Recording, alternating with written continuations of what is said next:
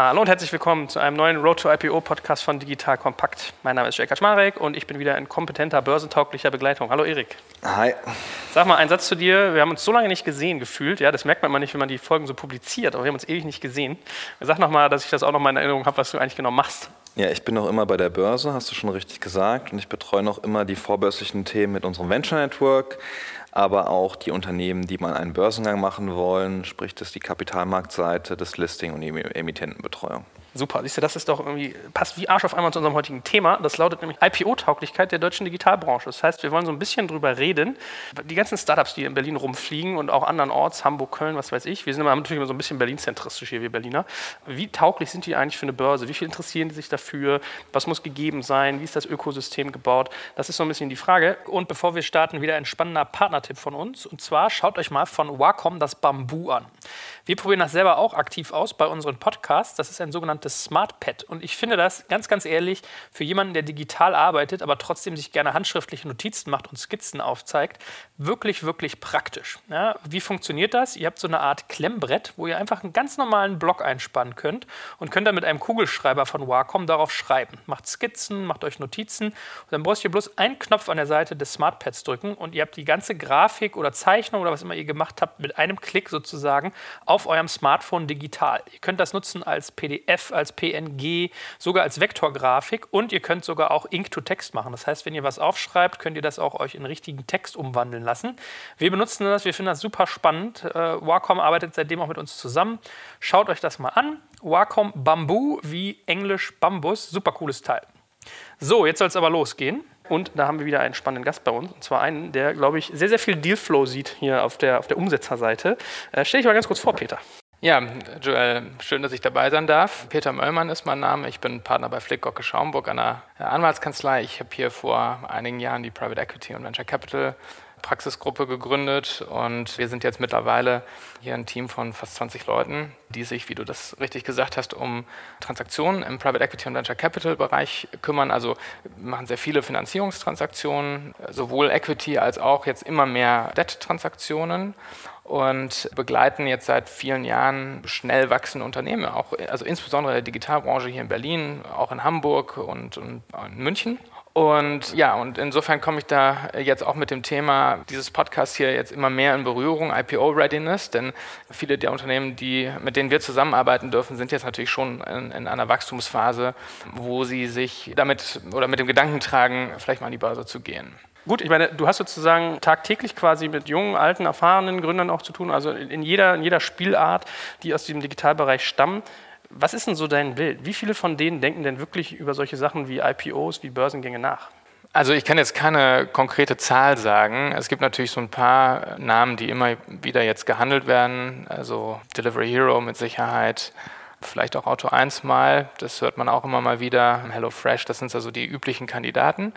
Darüber hinaus gibt es aber schon nach meiner Wahrnehmung eine ganze Reihe von Unternehmen, die, äh, für die das schon eine ernstzunehmende Erwägung ist. Vielleicht nicht unmittelbar jetzt in den nächsten Monaten, aber schon, also die schon darauf achten, dass sie sich strukturell hinbewegen Richtung Kapitalmarktfähigkeit. Das kann man, glaube ich, so sagen. Also über die Zeit kann man beobachten, hat sich das sehr intensiv weiterentwickelt. Also vor fünf, sechs, sieben Jahren oder so, als wir da angefangen haben, da war das noch sehr viel hands-on, ja, auch bei der Entwicklung von Team, Reporting Standards, äh, auch rechtlicher Setup. Und mittlerweile kann man sagen, ist das deutlich professioneller geworden. Also insbesondere so die zweite, dritte Welle Gründer, die schon die erste Gründung hinter sich haben, die schon sehr erfahren sind, bei denen auch sozusagen die initiale Kapitalisierung schon ganz anders gelaufen ist. Also Florian Heinemann hat das ja schon mal in einem anderen Podcast gesagt, dass man das sehr deutlich sehen kann, dass das frühe Funding immer größer wird und dann natürlich auch mit viel mehr Wucht so eine Entwicklung losgehen kann. Also bei denen ist das deutlich spürbar. Und so ein Detail, wo man das merkt, ist, dass dass IPO-Klauseln in Venture Capital-Beteiligungsverträgen wichtiger werden. Also vor sieben Jahren hat da, glaube ich, noch keiner dran gedacht. Jetzt bei ganz frühen Finanzierungsrunden ist das auch immer noch kein Thema. Das ist ja absurd. Also nach einer Series A denkt keiner an die Börse. Das wäre schon sehr besonders. Aber so eine Series C oder D fängt das jetzt schon an, dass sich die Leute darum, also die Investoren darum Gedanken machen, ist das eigentlich ein valider Exit-Kanal, ist das oder ein Finanzierungskanal und was muss man eigentlich strukturell dafür vorbereiten, um jetzt mal von dem klassischen Exit, nämlich dem, der Gesamtveräußerung des Unternehmens, zum Beispiel an Strategen, mal umswitchen zu können auf einen Kapitalmarkt. Interessanterweise in den USA, die sind uns ja immer in diesem Bereich so ja, gefühlt so zehn Jahre voraus. Ja, da sind IPO-Klauseln absoluter Standard ab der Series A. Also du hast immer ganz detaillierte Regelungen an S1-Registrations zum Beispiel, also sehr, sehr detaillierte Regelungen, wie ein IPO stattfinden kann, schon in der frühesten Phase. Und das ist so ein kleines Detail, wo man das beobachten kann, wie sich das jetzt hier in Berlin auch langsam in diese Richtung entwickelt. Deckt sich das mit deiner Wahrnehmung, Erik? Ich meine, mit dem Deutsche Börse Venture Network habt ihr auch so ein bisschen den Gedanken eigentlich, dass ihr die Leute, für die das mal interessant sein könnte, um euch sammelt. Also streng genommen brauche ich eigentlich nur mal in euren Club reingucken, in Anführungsstrichen, und kriege so eine vage Vorstellung, wer zumindest diese Idee in seinem Kopf hat. Ist das auch, wie du die Praxis wahrnimmst? Ja, also ich glaube, die Namen, die können wir als Börse jetzt nicht kommentieren, die Peter genannt hat, aber die sind wahrscheinlich nicht so ganz falsch. Das sind die großen, über die immer jeder spricht. Ich glaube, so aus dem Stamm des Deutsche Börse Venture Network, wo wir jetzt ca. 130 Unternehmen drin haben, sind ja nicht nur deutsche Unternehmen und sind jetzt auch nicht nur klassisch digitale Unternehmen. Ich würde mal sagen, da können wir allein aus diesen Unternehmen in den nächsten drei bis fünf Jahren 30 Unternehmen sehen, die einen Börsengang machen möchten oder die sich das vorstellen können. Aber ich denke, auch dabei muss man immer mal abwarten, wie entwickelt sich das Unternehmen, bleibt das Management oder bleiben die Founder an Bord, die jetzt so eine Idee haben, werden die irgendwann rausgekauft, ersetzt oder was auch immer. Wir merken schon in den Gesprächen, gerade mit den jungen Unternehmen lustigerweise, die teilweise noch zu jung sind für das Venture Network, die auf uns zukommen und sagen, wir würden gerne beim Venture Network mitmachen, weil wir für uns einen Börsengang anpeilen irgendwann. Gerade so jetzt auch das eine oder andere Fintech, äh, mit dem wir jetzt gesprochen haben, für die ist jetzt mehr und mehr der Börsen, glaube ich, eine valide Option. In der, in der Anfangszeit haben wir es festgestellt, dass es nicht so war. Und dann, wo Zalando sehr gut gegangen ist, glaube ich, das war ein Trigger für viele zu sagen, okay, das ist schon eine, eine coole Situation, an der Börse gelistet zu sein. Und es macht mich als Unternehmen wahrscheinlich auch professioneller und ja, ich bin besser aufgestellt. Wo du sagst, ihr habt auch viele internationale bei euch mit drin. Siehst du Deutschland so ein bisschen hinterher oder wo sind wir da verortet, wenn du mal so vergleichst? Ah, ich glaube, mit den USA dürfen wir uns nicht vergleichen. Peter hat es eben angesprochen. Ich meine, in den USA hatten wir, glaube ich, dieses Jahr allein schon vier Tech-Börsengänge. Aber Europa, man kann ja zum Beispiel UK mal nehmen oder sowas. Ja? Ja, UK, ich meine, da ist äh, wahrscheinlich auch Peter der eher der Spezialist. Ich meine, UK sind die Börsengänge eher in dem Segment AIM, die aus diesem digitalen Bereich kommen und die AIM-Börsengänge sind, die würden in Deutschland nicht funktionieren, allein aus dem Grund, weil die Volumina theoretisch zu klein sind ja, für einen Börsengang. Wenn man überlegt, was man für einen Börsengang für Kosten hat und man macht irgendwie eine Kapitalerhöhung über 5 Millionen oder 10 Millionen, das macht aus meiner Sicht keinen Sinn und ist auch niemandem zu empfehlen. Aber im AIM gibt es natürlich diese steuerlichen Vergünstigungen oder Vorteile für Privatinvestoren, wenn die diese Unternehmen investieren. Diesen Vorteil haben wir in Deutschland einfach nicht und deshalb werden diese Größenordnungen, glaube ich, nicht funktionieren. Und deshalb hat es AIM aber auch geschafft, in London Börsengänge aus ganz verschiedenen Ländern zu, äh, anzuziehen. Ich glaube, es sind mittlerweile über 1100 Unternehmen dort gelistet. Sicher eine gute Sache. Wir haben ja jetzt auch so ein, so ein neues Börsensegment aus den. Da war ja was. Rausgehoben, genau, Scale.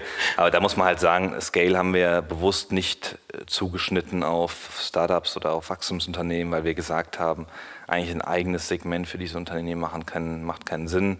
Man kann irgendwann mal drüber nachdenken, ob man einen Index für diese Unternehmen dann in diesem Segment macht.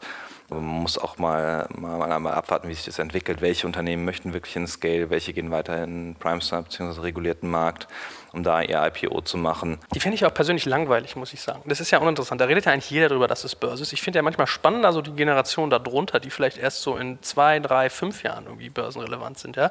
Vielleicht können wir uns ja mal so ein bisschen ranrobben. Dann machen wir mal Abgleich. Was würdest du denn sagen, also was ist denn das Volumen, was ich eigentlich irgendwie aufnehmen muss? Also Free Float ist ja auch mal so ein Thema, damit ich überhaupt für die Börse relevant bin. Und dann können wir mal abgleichen, wie viel Peter in seinem Portfolio so sieht an Kundschaft, an Mandantschaft, die da vielleicht immer mal hinkommen. Selbst da gibt es so viele verschiedene Meinungen. Aus meiner Sicht ist es immer gut, wenn man mindestens 30 Millionen Euro Free Float hat. Ja, ich glaube, so eine gewisse Anzahl an Free Float, jetzt, ich spreche jetzt über das Segment Scale, ist natürlich ein kleines Segment, ist es wichtig, dass irgendwo eine Handelbarkeit gewährleistet ist. Und gerade wenn das Volumen sehr klein ist, wird es wahrscheinlich nicht sein für Institutionals, sondern eher für private Anleger oder ja, kleinere Institutionelle, die irgendwie 500.000 Euro max investieren. Ich glaube, darunter macht es fast keinen Sinn, auch aus dem Grund, weil einfach die Kosten, die man für ein IPO hat, die werden nicht geringer, wenn man ein kleineres Volumen aufnimmt. Man muss ein Prospekt schreiben, man muss eine DD machen, man muss ein Audit machen und so weiter. Das sind einfach Kosten, die sind gleich. Dann kann man vielleicht eine günstigere Kanzlei wählen, die für ein Prospekt ein bisschen weniger Geld nimmt. Aber das verändert letzten Endes nicht viel. Was kostet denn so ein Börsengang, wenn du sagst, Prospecting ist irgendwie so teuer? Was, was muss man so grob über den Daumen rechnen? 5% vom Emissionsvolumen, all in. Ich würde sagen, es kommt ein bisschen darauf an, wie hoch das Emissionsvolumen dann ist. Je größer, desto geringer ist natürlich der Prozentsatz, aber ich glaube, so ungefähr in der Größenordnung spielt sich das ab. Das sind ja meistens Investmentbanken, die dann äh, als Emissionsberater tätig sind. Kommen wir ja gleich noch zu, aber so, ich glaube, in der Größenordnung ist das. Ja. Vielleicht sagst du auch mal einen Satz zu Free Float. Wir schmeißen immer mit Fachbegriffen um uns rum. Wir wollen ja auch Leute mal aufschauen, die vielleicht noch nicht so tief drin sind. Erklär mal mit einem Satz, was das eigentlich bedeutet. Also Free Float sind eigentlich die frei handelbaren Aktien, die nicht bei irgendjemandem, bei einem Großaktionär liegen, der die ja, in der Regel bei der 5%-Hürde für einen längeren Zeitraum hält. Teilweise wird schon sogar über 3% reingerechnet, aber so, genau. Jetzt hat äh, 5% Emissionsvolumen, hast du so grob gesagt, als Daumen, ne? Über den Daumen gepeilt 5% vom Emissionsvolumen, ja. Ist das was, also was sich in deiner Wahrnehmung sozusagen deckt? Man hört ja auch mal irgendwie, also ich habe das so mitgekriegt äh, durch die Blume von unterschiedlichen Investmentbankern, dass das teilweise wirklich ab sehr, sehr signifikanten Summen erst Sinn macht. Und wie viele der Unternehmen, die du jetzt betreust, und wie gesagt, lass uns mal so auf fünf Jahre irgendwie denken oder vielleicht sogar zehn, glaubst du, kommen in so ein, in so ein Fenster eigentlich irgendwann mal zeitnah rein? Also da gibt es bestimmt eine ganze Menge. Also ich glaube, das ist wirklich der, einer der allerwichtigsten zentralen Punkte, was eigentlich das Emissionsvolumen ist. Ja, weil tatsächlich die Transaktionskosten sind nicht ganz gering. Das ist aber, würde ich mal sagen, vielleicht an der Stelle nicht ganz so wichtig. Auch die Zulassungsfolgepflichten, also wenn man dann mal an der Börse gehandelt ist, die sind nicht ohne und die verändern auch ein Unternehmen strukturell. Ne? Also du hast dann sehr viel Investor Reporting, du bist dem Kapitalmarkt verantwortlich. Also da ist sehr viel mehr Druck auf dem Management. Das ist, also es entwickelt sich dann einfach anders, als wenn du eine Private Company bist, die von Investoren finanziert ist, von professionellen Investoren, die sich dann auch mit diesen Wachstumsschmerzen auch an anderer Stelle immer mal wieder auseinandersetzen und weniger sensitiv für Wellenbewegungen sind. Ja? Also insofern, das ist sozusagen das übergeordnete Thema wirklich. Wann macht ein Börsengang dann Sinn? Ja, also von der Investorenseite an der Börse glaube ich, braucht es ein sehr hohes Volumen, das man platziert, das man emittiert, sei es durch Primary, sei es durch Umplatzierung, damit eben die Liquidität der Aktie wirklich gewährleistet ist. Und da ist meine Beobachtung, dass die institutionellen Investoren an der Börse eher immer höher sind in ihren Anforderungen. Also ich würde mich jetzt nicht wundern, wenn der ein oder andere sagt, also unter 200 Millionen Euro Free Float kommt das für mich überhaupt nicht in Betracht, in eine Company X, Y und Z zu investieren und mich mit deren Geschäftsmodell dann auseinanderzusetzen, meine Analysten da drauf zu lassen in einem, in einem IPO-Szenario. Also ist eigentlich einmal der Faktor 10, den du gerade genannt hast, wenn ich mich nicht täusche, oder? Gut, ich habe jetzt über die Unternehmen gesprochen, also wirklich KMUs, die so in, in das Segment Scale gehen. Und das sind ja teilweise auch Familienunternehmen, die auch einen relativ hohen Anteil in der Familie behalten wollen an Macht. Wenn wir jetzt Unternehmen wie eine Zalando sprechen oder Auto One und so weiter, ist wahrscheinlich das Volumen schon deutlich größer, was im Free Float als Free Float vorgehalten werden muss weil die Unternehmen, äh, wenn die eine Kapitalerhöhung machen beim Börsengang oder eine Umplatzierung in Milliardenhöhe, dann wird ein Investor das nicht mitmachen, wenn er nicht seine Stücke auch wieder verkaufen kann. So, und wenn du jetzt davon, um jetzt auf deine Frage zu antworten, wenn du jetzt davon zurückrechnest, dann brauchst du ja wirklich auch eine entsprechende Marktkapitalisierung, also eine Bewertung äh, des Unternehmens. Die muss ja in einer Größenordnung sich bewegen, wo dann eine Platzierung von 200 Millionen Euro, sagen wir mal, davon ist 100 Millionen Euro Kapitalerhöhung und 100 Millionen Umplatzierung, das wäre schon eher ein aggressiv aggressiver IPO im Hinblick auf Umplatzierung. Die, das muss ja auch irgendwie Sinn machen. Ja? Das geht also nicht, wenn die Company nur 200 Millionen Euro wert ist. Das heißt, du brauchst Geschäftsmodelle, die eine solche Bewertung überhaupt ermöglichen. Und da sehe ich schon in der zweiten, dritten, vierten Generation von Gründungswellen, die jetzt kommen, sehe ich schon einige Unternehmen, also schon eine ganze Reihe von Unternehmen, die diese Ambitionen klar haben. Also die eher Richtung 500 Millionen jetzt schon gehen und eine Milliarde. Und jetzt gibt es noch eine... Market Cap ist du jetzt. Market Cap, ja, und es genau. gibt auch einige Banken, das siehst du auch ganz klar, die sagen dir in der Beratung direkt, wenn du nicht in dieser Größenordnung bist, 300 Millionen plus Market Cap nach IPO, dann sind die nicht als Begleiter äh, interessiert. Und was aber interessant ist, ist, dass ich mal gar nicht davon ausgehe, dass die äh, so eine große Eile haben, jetzt an die Börse zu gehen, weil das ist auch ein Trend, den man jetzt in den letzten zwei, drei Jahren deutlich feststellen kann. Es gibt einfach wahnsinnig viel Geld im Private Placement. Das heißt, du findest Venture Capital Investoren, die durchaus bereit sind, 30, 40, 50 Millionen Euro Tickets auszustellen. Und solche Finanzierungsrunden finden ja auch statt. Die sind übrigens nicht immer public, aber die finden statt. Viele von denen sind in eurem Venture Network, die in dieser Größenordnung, also fast alle eigentlich, sind in eurem Venture Network. Und da kommen jetzt auch Private Equity Investoren mit sehr, sehr tiefen Taschen, die aber den Anlagedruck haben, auch weiter noch in Alternative Asset Wachstumsunternehmen reinzugehen. Ja, müssen wir nur in die USA gucken. Guck mal, ich meine, die Runden, die da stattgefunden haben mit Uber, Airbnb und so weiter. Milliardenrunden ja, zum Teil. Ne? Und das, das siehst du jetzt auch hier in Deutschland, in Europa. Das nimmt zu. Die Wertentwicklung wird immer mehr abgegriffen durch Private Placements. Und deshalb es gibt eine ganze Reihe, die ganz deutlich erkennbar sind, dass die IPO-ready werden könnten, wo aber durchaus noch ein bisschen Zeit vergehen könnte, weil Investoren einfach diese Value Creation noch abgreifen und sagen, wir wollen das Unternehmen lieber noch mal so lange private halten, bis das so stabil ist, dass die Equity Story so richtig, richtig rund ist, also dass wir Profitabilität zeigen können und einen echten äh, Wachstumscase und Use of Proceeds auch nachweisen können oder eine Rendite auf Use of Proceeds. Und deshalb kann das durchaus noch ein bisschen dauern, aber es gibt sie. Finde ich keine gute Entwicklung übrigens. Findest um du keine? Nee, finde ich keine gute Entwicklung. Also ist natürlich toll, dass so viel Geld da ist im Private Equity Markt oder Private Placement Markt. Aber wir haben schon festgestellt, gerade wenn dann so Pre-IPO-Runden geraced werden und man sagt, ah ja, man möchte das Unternehmen noch professioneller machen und ein bisschen warten, die Equity-Story schärfen und so weiter, dann werden gerade in dieser Pre-IPO-Runde oftmals sehr, sehr hohe Bewertungen angesetzt, gerade Postrunde. Und diese Bewertung kriegt man in aller Regel beim IPO nicht. Und ich glaube, das ist nicht gut, weil dann macht der Investor Pre-IPO-Reingang, ist der ja wahrscheinlich auch das Interesse dann oftmals hat, irgendwie Crossover drin zu bleiben, auch nach dem IPO, kriegt er die Bewertung schon nicht. Und oftmals sind die Pre-IPO und dann doch public.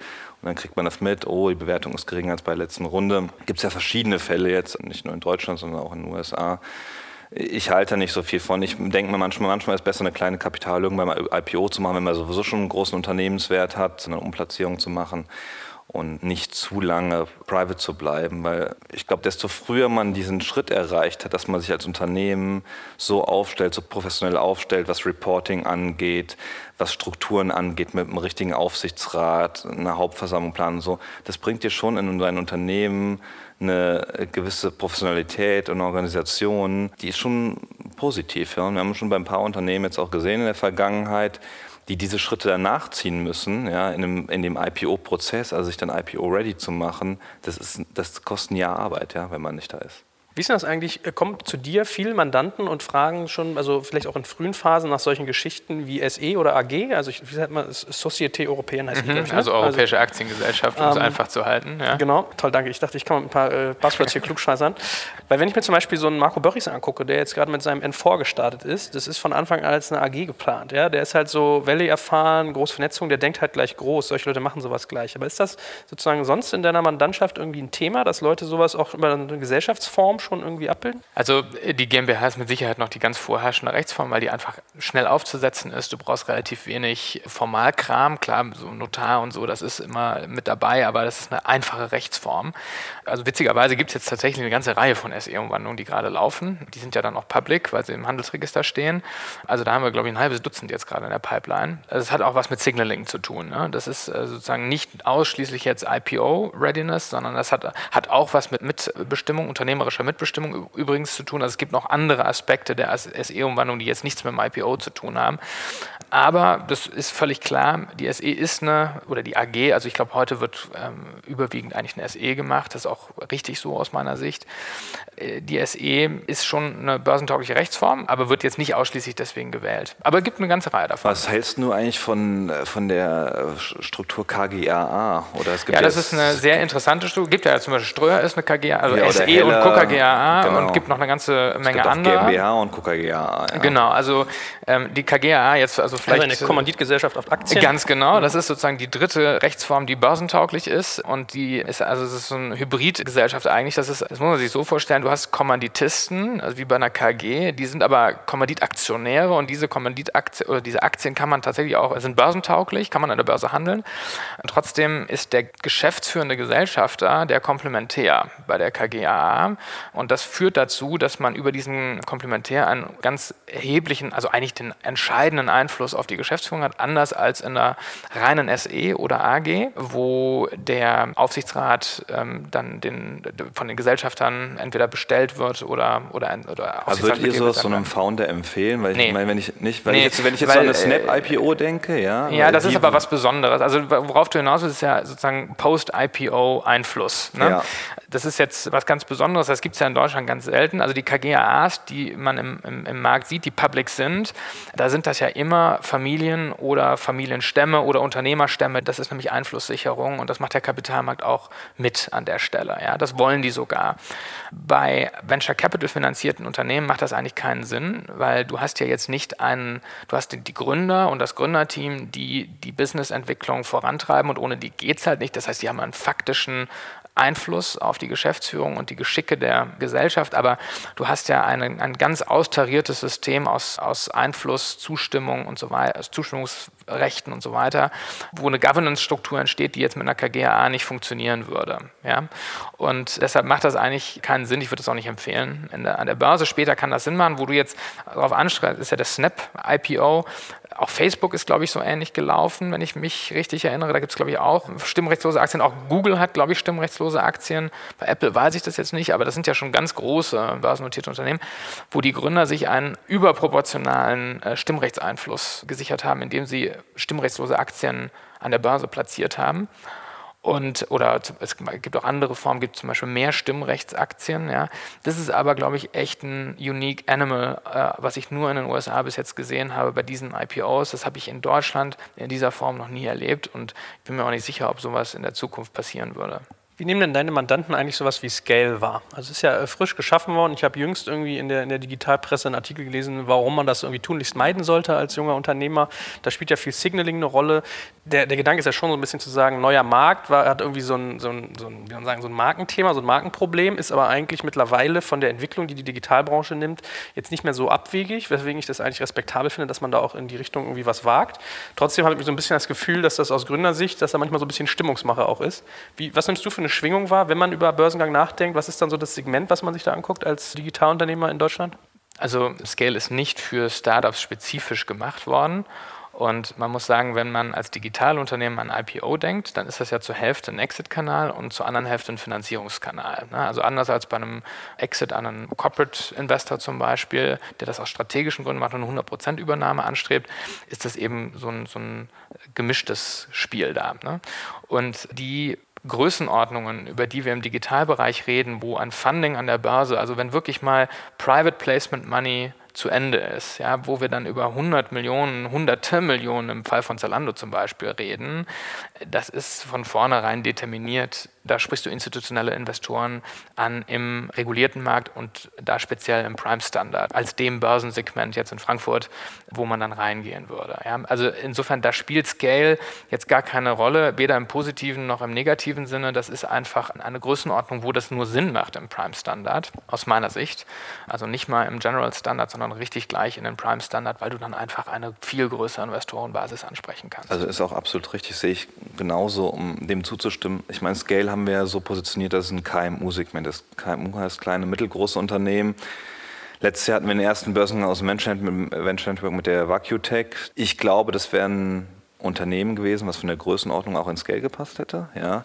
Kapitalerhöhung gemacht, glaube ich, um die 80 Millionen rum. Ist aber für mich auch kein klassisches Digitalunternehmen. Klar, die machen, das ist Technologie, ja, aber ist jetzt nicht, wo man jetzt sagt, okay, das ist irgendwie eine Auto One Zalando oder was auch immer. Die haben halt ein besonderes Produkt geschaffen und können wahrscheinlich auch nicht skalieren bis dort hinaus. Also das ist ein Unternehmen, was, was wächst und zwar sehr, sehr gut und schnell wächst. Aber ich glaube, da wäre vielleicht das, auch, das Segment vielleicht auch vor einem Jahr schon gut gewesen, das Scale-Segment. Und das heißt ja nicht, dass man, wenn es Scale geht, dass man nicht danach in den Prime-Standard gehen kann. Scale kann für viele Unternehmen ein Anfang sein und um vielleicht dann auch schon das IPO gemacht zu haben, um richtig aufgestellt zu sein, um eine öffentliche Runde Grace zu haben, ein Prospekt mal geschrieben zu haben. Und man kann dann immer noch, wenn man weiter eine gute Wachstumsstory hinlegt, in den Prime Star upgraden, in die Top-Indizes kommen. Das spricht nichts dagegen. Was wäre denn da deine Strategie, die du empfehlen würdest? Weil ich meine, selbst ein Rocket Internet ist ja nicht gleich in Prime gegangen. Wahrscheinlich so ein bisschen aus dem Gedanken raus, dass man die Struktur noch aufstellen musste. Und Oliver Samba war ja bis dahin eigentlich nicht so derjenige, der dafür bekannt war, gerne alle seine äh, Sachen offen auf den Tisch zu legen. Ja? Also man hat da, glaube ich, viele Erwägungen auch gehabt und Themen, die man vielleicht erst irgendwie sozusagen in, diesem Bereich kriegen musste. Plus. Man muss ja auch so ein bisschen sagen, äh, bei Anwälten heißt es immer, Recht haben und Recht kriegen sind zwei unterschiedliche Sachen. Und an der Börse ist ja immer so ein bisschen, eine Bewertung muss jetzt nicht unbedingt wirklich den de facto Wert der Firma widerspiegeln, sondern eher das Klima, wie die Anlegerschaft diese Firma einschätzt. Ja, so das, das muss man ja als Unternehmen auch mal so ein bisschen im Kopf halten. Aber vielleicht zu deiner ersten Frage. Ich glaube, Olli Samba und Rocket, die sind in den Freiverkehr gegangen und in den Entry Standard damals aus Bilanzierungsgesichtspunkten. Ich glaube, die haben, hatten zu dem Zeitpunkt nach HGB gemacht. Ich glaube, auf Konzernebene IFRS, aber darunter HGB wegen den ganzen Beteiligungen. Das ging, glaube ich, nicht anders. Peter, du kannst mich verbessern, wenn das äh, falsch ist. Aber ich glaube, das war der Grund und hatten ja auch schon beim IPO gesagt, dass innerhalb von, ich glaube, 18 oder 24 Monaten das Upgrade in, in den Prime machen das werden. Das haben sie jetzt, glaube ich, auch gemacht, ne? Haben sie gemacht, ja, ja, die sind, die sind jetzt um im Prime.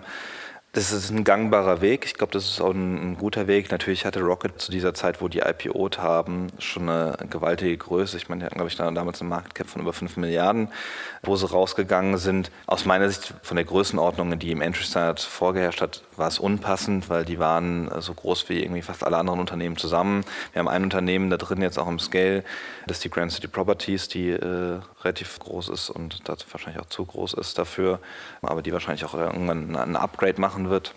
Und zu deiner, zweite, zu deiner zweiten Frage nochmal. Ja, ich meine so das Klima, es geht ja so ein bisschen um Klima. Ja, Rocket Internet ist ja ein perfektes Beispiel dafür. Ich, ich finde, sie sind signifikant viel mehr wert. Also wenn du alleine mal so die Bargeldreserven nimmst, die, die, die Food-Beteiligung, die sie haben, als sie jetzt an der Börse wert sind. Ja, also das ist ja manchmal auch so eine Erwägung, die man sich irgendwie, eine Frage, die man sich stellen muss.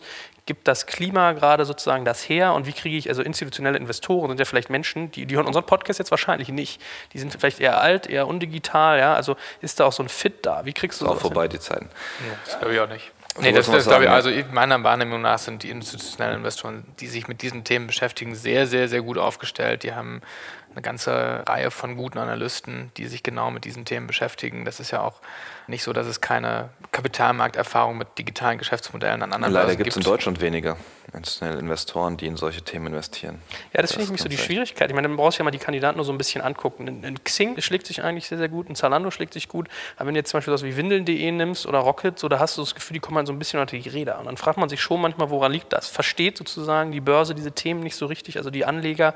Oder was ist da so der, also ich glaube, an der Börse, jetzt mal weg von den beiden Namen, ist es schon wichtig, wenn man, wenn man was verspricht und wenn man Zahlen liefern möchte und Prognosen macht, dann kann man die einmal verfehlen. Nur die Public Equity Investoren sind vielleicht anders als im Venture Capital Bereich. Die sagen dann, okay, wenn man einmal verfehlt, ist noch in Ordnung, das verzeihen wir noch. Aber wenn man zweimal oder dreimal verfehlt, dann wird mal abgestraft und dann verkaufen einen Investoren, dann stufen dann vielleicht Analysten runter der Research wird schlechter und das ist schwer wieder aufzufangen, diese Kette. Da muss man wirklich einmal und nicht nur einmal, sondern einmal, zweimal, dreimal, viermal übererfüllen, was Zahlen und Prognosen angeht. Obwohl gar nicht Prognosen, sondern man muss einfach übererfüllen und wieder on track kommen. Weil das ist bei den Investoren, bei den Institutions schon wichtig. Ich meine, die müssen auch planen, die planen ihre Fonds und so weiter, planen vielleicht Dividenden, Kurse, wie die nachher stehen. Und wenn die halt sagen, okay, der CFO, der CEO von der Company, der erzählt mir jedes Mal was von Zahlen, die stimmen dann aber nachher nie, das ist schlecht. Ja. Und deshalb ist, glaube ich, schon gut, wenn man da eine gewisse Praxis reinbekommt und da einfach liefert.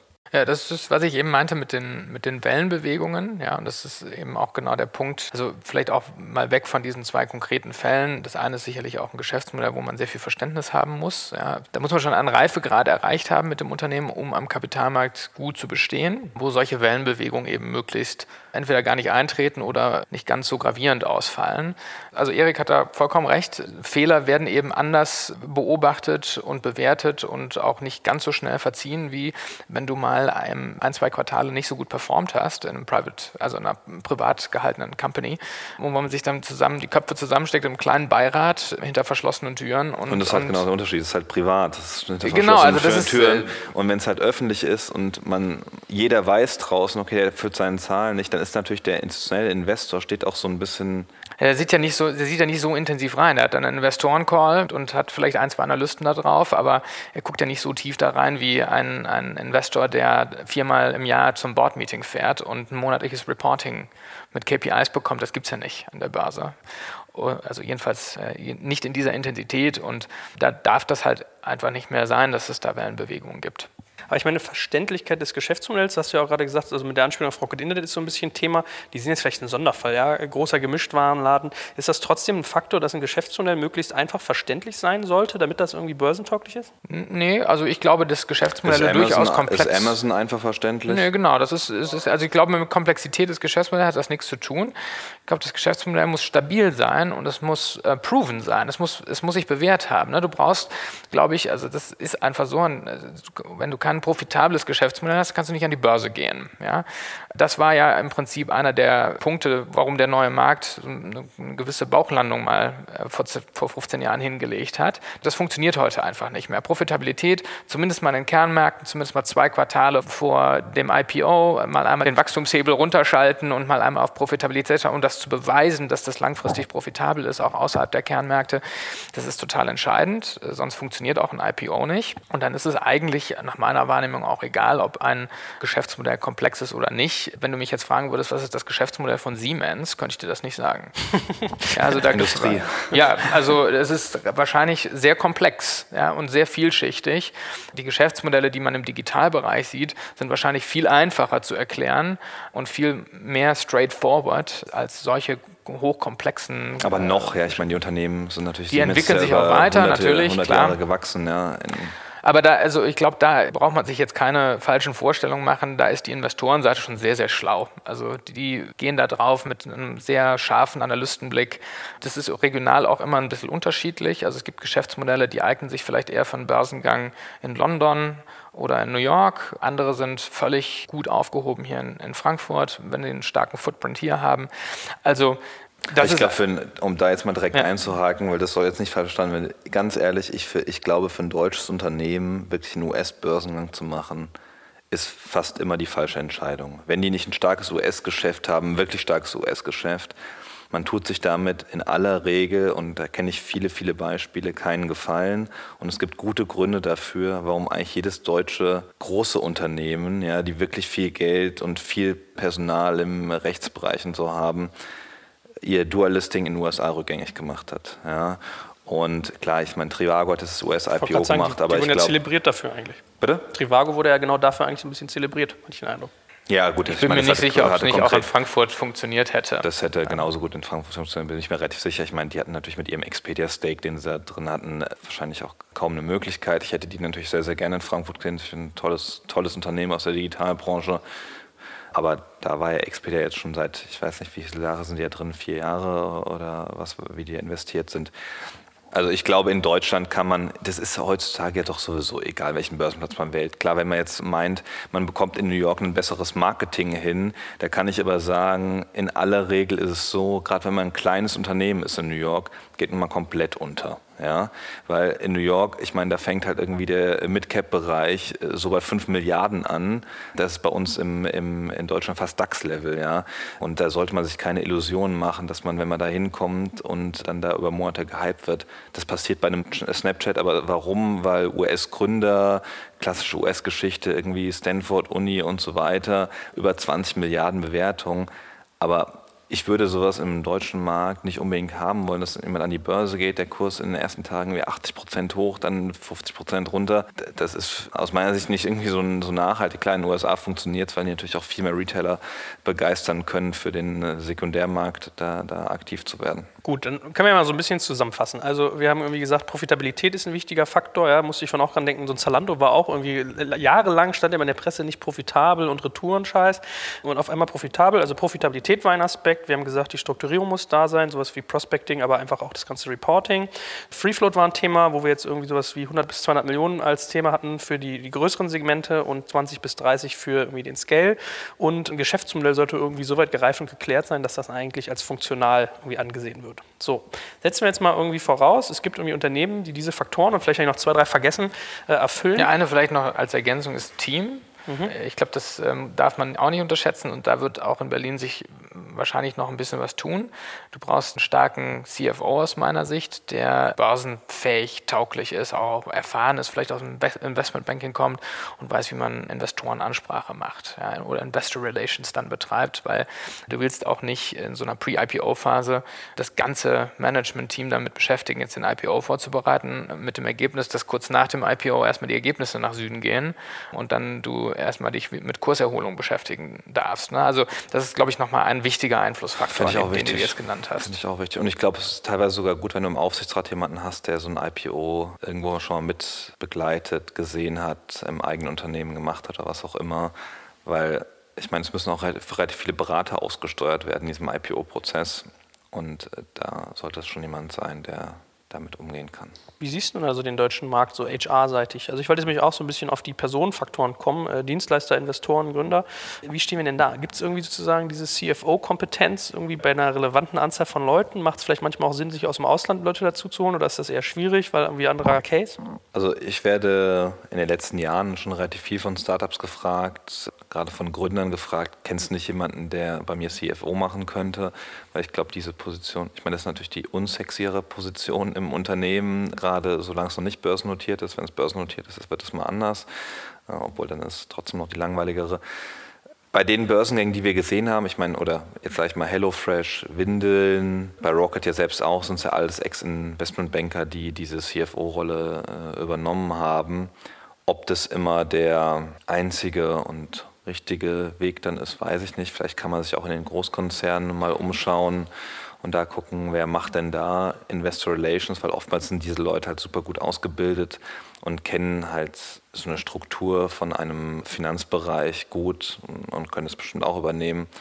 Nur sind die teilweise auch nicht so leicht da abzuwerben oder zu, zu finden, aber da gibt es bestimmt Möglichkeiten und da helfen wir übrigens auch immer ganz gerne. Wen würdest du denn empfehlen für so einen Aufsichtsrat? Also du hast ja schon so ein bisschen gesagt, jemand, der IPO-Erfahrung hat, braucht man da so einen Silberrücken? Braucht man da irgendwie so einen nee. 70-jährigen äh, Unternehmergrande? Bestimmt nicht, aber es gibt ja ein, es gibt in Deutschland 700 börsennotierte Unternehmen. Vielleicht findet man da irgendjemanden, lernt man auf der Konferenz kennen, der ein bisschen was darüber erzählen kann und kann ihn dafür begeistern, auch beim jungen Unternehmen in so einem Verwaltungsgremium mitzuwirken.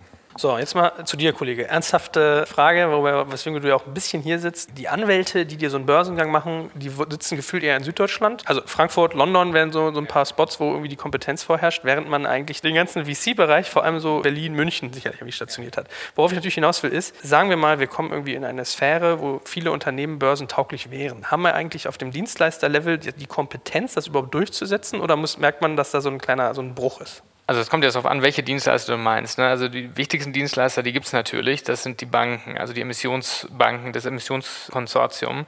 Äh, die gibt es natürlich und die müssen auch nicht in Berlin sein, sondern die sind überall vernetzt und mit denen kann man jederzeit sprechen, genauso wie mit IPO-Beratern, wenn man IPO-Berater, also was ähnliches wie ein M&A-Berater, also analog jetzt, ranzieht für einen Börsengang. Steuerberater, Wirtschaftsprüfer findest du auch. Bei Rechtsanwälten wird es ein bisschen dünner in der Tat. Die spielen auch eine, eine Rolle. Also es sind nicht die alleinige äh, Dienstleister. Du hast es ja eben gesagt, Erik, du musst eine ganze Reihe von Leuten da einbeziehen.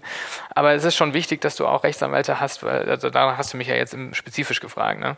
dass du Rechtsanwälte hast, die in so einem Ökosystem drin sind und dabei helfen, die strukturellen Voraussetzungen zu schaffen, um überhaupt so ein IPO auf die Bahn zu bringen. Also du brauchst in so einem Ökosystem, und gerade in Berlin ist da sicherlich noch ein Aufholpotenzial, muss man sagen, oder muss man wohl konstatieren, den du, die, die, erklären können, was ist eine SE, wie funktioniert die SE, wie kann ich die auch noch, solange ich noch private bin, wie kann ich trotzdem so eine Struktur implementieren, also die keine Angst vor sowas haben und ich glaube, da gibt es schon wenige, die im Moment in der Lage sind, sowas zu machen oder auch so einen Ausblick mal zu geben, wie funktioniert eigentlich so ein Prozess. Also einfach dieses Prozess-Know-how haben und Gründerteams dabei unterstützen, an die, an, die, an die Hand nehmen und ihnen auch sagen, also das sind die Implikationen, die Leute musst du einbeziehen, das sind die strukturellen Voraussetzungen, da müssen wir noch aufräumen, so muss das Reporting sein, das sind die Voraussetzungen für einen Börsengang, die auch so eine Rolle einnehmen in Bezug auf VC und Private Equity Investoren. Also Private Equity Investoren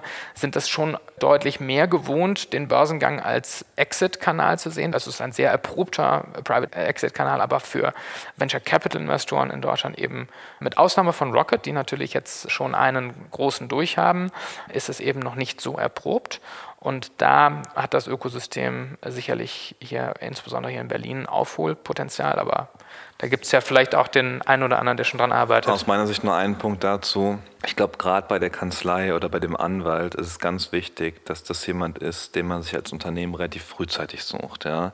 Und, dann auch jemanden auswählt, der einen vielleicht bei Transaktionen im privaten Bereich noch begleiten kann, aber auch diesen Weg mit zum IPO mitgehen kann. Weil wenn man dann Berater alle reinholt zum IPO und die sind alle neu, müssen das Unternehmen kennenlernen, das ist schon ein Prozess, der dauert lange bei den Banken ist es normal, weil die Banken braucht man davor in der Regel nicht so. Die machen ja keine Kreditfinanzierung, die Banken, die die äh, IPOs machen. Aber ich glaube, gerade bei den Anwälten ist es wichtig, dass man da jemanden hat, zu dem man einfach ein Vertrauen aufgebaut hat und, und den man dann halt auch in dem IPO-Prozess total an sich binden kann, sagen kann, okay, du kümmerst dich um diese ganze Prospektgeschichte und so weiter, weil es wird ja dann auch verschiedene Kanzleien geben, die begleitenden Banken haben, haben eine Kanzlei dabei, dann gibt es den Issuers Council, was, was Peter jetzt wahrscheinlich machen würde und das ist aus meiner Sicht ein wichtiger Punkt. Aber ganz davon abgesehen, wir bringen auch das eine oder andere Startup aus Berlin nach Frankfurt machen da so Pre-IPO-Runden, dass die Leute kennenlernen, Banken kennenlernen, auch Anwälte kennenlernen, da helfen wir natürlich auch gerne. Ist das ein Problem, dass das Ökosystem, was sozusagen das ganze VC-Thema äh, steuert und betreut und da die Grundlagen legt, eigentlich keine Börsenerfahrung hat? Nö, ein Problem ist das nicht. Das ist, glaube ich, einfach jetzt der nächste Entwicklungsschritt. Und das kann man eigentlich auch ganz positiv sehen, denn das ist eine riesen Opportunität, die damit verbunden ist. Und ich würde mich auch nicht wundern, wenn der eine oder andere daran arbeitet, an dem Thema. Also ich, ich sehe das eher positiv. Ja, das ist ja, ist ja nicht so, dass es nicht das Talent überall gäbe. Berlin ist super attraktiv als Standort, auch für Anwälte. Und so wie das, wie du sagst, VC-Know-how-Netzwerk mit der Industrie gewachsen ist, so wird auch jetzt das Kapitalmarktrechts- oder Pre-IPO-Netzwerk auch in der Anwaltschaft natürlich mit dem Ökosystem weiter wachsen. Und ich würde mich überhaupt nicht wundern, wenn wir in fünf Jahren hier eine oder zwei sehr, sehr starke kapitalmarktrechtslastige Einheiten haben, die das abbilden können. Ah, ich bin gespannt. Also hast ja recht, kann natürlich auch so eine Chance sein. Äh, lass uns vielleicht als letztes nochmal einen Satz zu Investoren sagen. Was ist denn deine Wahrnehmung? Wie reagieren Investoren auf das Thema IPO? Also wird es dann irgendwie, wir haben bei Erik schon ein bisschen raufgehört, wenn es da sozusagen auf die letzten Meter geht, dann, dann nimmt die Gier nochmal ein Stück zu. Ja, die Bewertungen werden hochgejagt. Das kann nicht immer gut sein oder muss nicht immer gut sein. Was ist da sozusagen die, die Haltung, die, die, die du beobachtest? Also du meinst jetzt die VC oder Private mhm. Equity Investoren. Also ich glaube, was Erik eben angesprochen hat, das Thema Valuation pre-IPO, also das Abgreifen von äh, höherer Bewertung nochmal, das war sicherlich ein lehrreiches Jahr letztes Jahr. Es gab auch eine ganze Menge Downrounds in den USA, hier auch im Ökosystem. Und das hat schon auch was damit zu tun, dass man muss das ja immer sehen, das Venture Capital Vertragswerk, das hast du ja auch schon mal in einem anderen Podcast besprochen, da gibt es ja die Liquidationspräferenzen. Und wenn ich eine Liquidationspräferenz habe und nach unten abgesichert bin mit meinem Downside, dann kann ich mir auch durchaus mal eine etwas höhere Bewertung leisten. Ja? Und das funktioniert eben an der Börse überhaupt nicht, denn alle diese Sonderrechner, die kannst du einmal komplett zur Seite legen, ja? weil an der Börse werden nur Ordinary Shares gehandelt, ohne Sonderrechte. Die ganzen schönen Sachen, die man sich ausdenkt, anfängt im Venture Capital Vertragswerk, die spielen alle keine Rolle mehr. Außer vielleicht in diesem einen Sonderfall, den Erik eben angesprochen hat, wenn du Vorzugsaktien emittierst und dann Stimmrechtsgewichtungen machst. Aber das ist, glaube ich, eher der Ausnahmefall. Und alles andere, Liquidationspräferenzen, kommt alles zur Seite. Und dann ist das sozusagen der Moment of Truth, ja, ähm, ob ein Geschäftsmodell auch dann noch so bewertet wird, wie sich das die VC Private Equity Investoren vorgestellt haben, mit dem Hilfsmittel Liquidationspräferenz etc.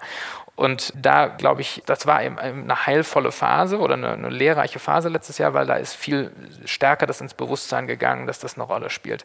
So, und natürlich ist der Altaktionärskreis schon sehr, sehr wichtig. Also wenn du da langfristig interessierte Investoren drin hast, ja, die nicht alles gleich umplatzieren wollen, also jetzt mal als Beispiel, weil es schön und public ist oder weil es wirklich also auch ein, ein tolles Signaling ist, ist äh, Chinnevik mit Zalando. Die, ich weiß nicht genau, wie viel die jetzt gerade noch halten, aber das ist immer noch sehr major, was die, wie die investieren. Ich glaube, Rocket auch in Zalando. Auch die Gründer halten ja noch ganz viel. Also wenn du da einen Altaktionärskreis hast vor dem IPO, der sehr, sehr langfristig denkt, dann ist das mit Sicherheit ein großer Vorteil in so einem IPO selbst. Ja. Und dann natürlich brauchst du einen Altaktionärkreis, der bereit ist, so eine Art Teilexit zu machen. Ja? Also wenn du Aktionäre im Unternehmen drin hast, Investoren, die sagen, wir wollen 100% verkaufen, that's it, dann ist es ein bisschen schwierig im IPO, weil das dauert länger, bis du mal deine, du hast zwar höhere Liquidität der Aktien, aber es dauert einfach länger, bis du sie dann platzieren kannst, weil der IPO selbst ist eben jedenfalls mal nach den Erfahrungswerten, eher mehr Primary als Secondary. Jetzt äh, gerade mit Aumann gab es, glaube ich, gerade mal genau das gegenteilige Beispiel. Also, aber das war so ein typisches Private Equity Investment-Platzierung. Aber üblicherweise ist es eben gerade nicht der Vollexit. Und da erfahrene und langfristig interessierte Investoren im Altaktionärskreis zu haben, ist für ein IPO, glaube ich, schon ganz wichtig. Gerne auch im Neuaktionärskreis. Also Klar, also aber ich glaube, du wirst jetzt, glaube ich, wenig Investoren finden im Kapitalmarkt, die sagen, sie sind kurzfristig interessiert und wollen gleich an Day One oder Day Two wieder verkaufen da, und da nur den viele. Ich, Emissionsgewinn mitnehmen. Ja.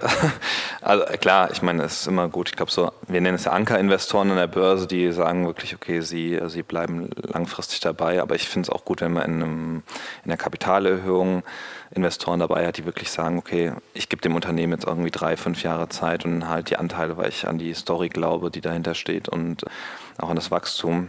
Das wird dann oftmals natürlich auch gesagt und sich dann nicht dran gehalten, aber äh, ich glaube, es ist trotzdem gut, wenn man sich da bei den Investoren, bei der Investorenauswahl sich als Unternehmen auch beteiligt, sich da den Banken berät und mit seinen Beratern berät. Ja. Was ist denn deine Wahrnehmung? Ich meine, ihr habt ja in eurem Venture Network auch viele Investoren drin. Ist irgendwie IPO für die ein Exit-Case? Also, was passiert mit denen in ihrem Kopf? Sagen die, das finden die toll oder denken die gar nicht an so eine Phase? Ist für die so ein Trade-Sale immer noch eher so der Weg, den man lieber geht? Gibt es da Präferenzen? Doch, absolut. Also ich glaube, das Thema IPO ist für alle, ich glaube, das ist für die Investoren auch immer so ein Image-Ding. Ich meine, wenn man irgendwo investiert war und das Unternehmen IPO, dann ist schon eine coole Sache, weil ich meine, dann wird es auch public, dann wird man da auch genannt, dann kriegen die Leute auch mit, was hat man wirklich daran verdient an dem Trade, den man da gemacht hat. Und wenn was in Private Equity geht über irgendwie einen, Trade Sale oder so, naja gut, dann ist es halt weg, dann muss man gucken, wie es weitergeht, dann kriegt das niemand mehr so richtig mit. Aber ich glaube, wenn ein Unternehmen wie Zalando an die Börse geht und sich dann weiterhin so toll entwickelt, sich haben sich ja fast von der Market Cap verdoppelt seit dem Börsengang, aus meiner Sicht gibt es nichts Schöneres. Es wäre nur noch schöner, wenn auch mehr darüber geschrieben würde und diese Stories dann dementsprechend auch honoriert würden. Sehr gut, sehr gut. Das war ja ein spannender und unterhaltsamer Ritt. Ich glaube, wir haben auch viele so äh, Takeaways, wie man so neudeutsch sagt, mitgenommen, dass man mal ein bisschen was Konkretes hat. Äh, ich danke euch ganz herzlich, dass ihr das so, so intensiv mit mir geteilt habt. Dir natürlich auch, dass du gerade mal die Anwaltsfront ein bisschen beleuchten konntest. Und ja, wir beide sehen uns ja dauernd hier. Von daher, genau. nächstes Mal geht's weiter. Danke. Vielen Dank. Das soll es für den Moment erstmal gewesen sein. Und zum Abschluss noch ein spannender Tipp für euch. Booker Tiger ist euch sicherlich noch ein Begriff. Die hatten wir auch schon mal im Podcast. Sehr, sehr interessantes Unternehmen. Und wenn ihr wie ich Putzen total doof findet, nicht gut drin seid oder euch einfach die Zeit sparen wollt, schaut euch Booker Tiger doch mal an. Gerade auch für Firmenkunden. Die bieten auch an, dass ihr die Geschäftsräume, in denen ihr seid, professionell reinigen lassen könnt, inklusive solcher Dinge wie Getränke, Kaffee, Office Supplies direkt über Booker Tiger zu beziehen. Reinigungsequipment und Verbrauchsmaterialien sind bereits im Preis enthalten. Ihr habt keine langen Vertragslaufzeiten es ist zum Ende des Monats kündbar. Ihr habt einen eigenen professionellen telefonischen Kundenservice und online einen Kundenbereich, den ihr einsehen könnt. Also ich finde das einfach mega dankbar und zuverlässig, wie man dort sozusagen auf Putzdienstleistungen zurückgreifen kann. Schaut euch das mal an, booketiger.com slash business.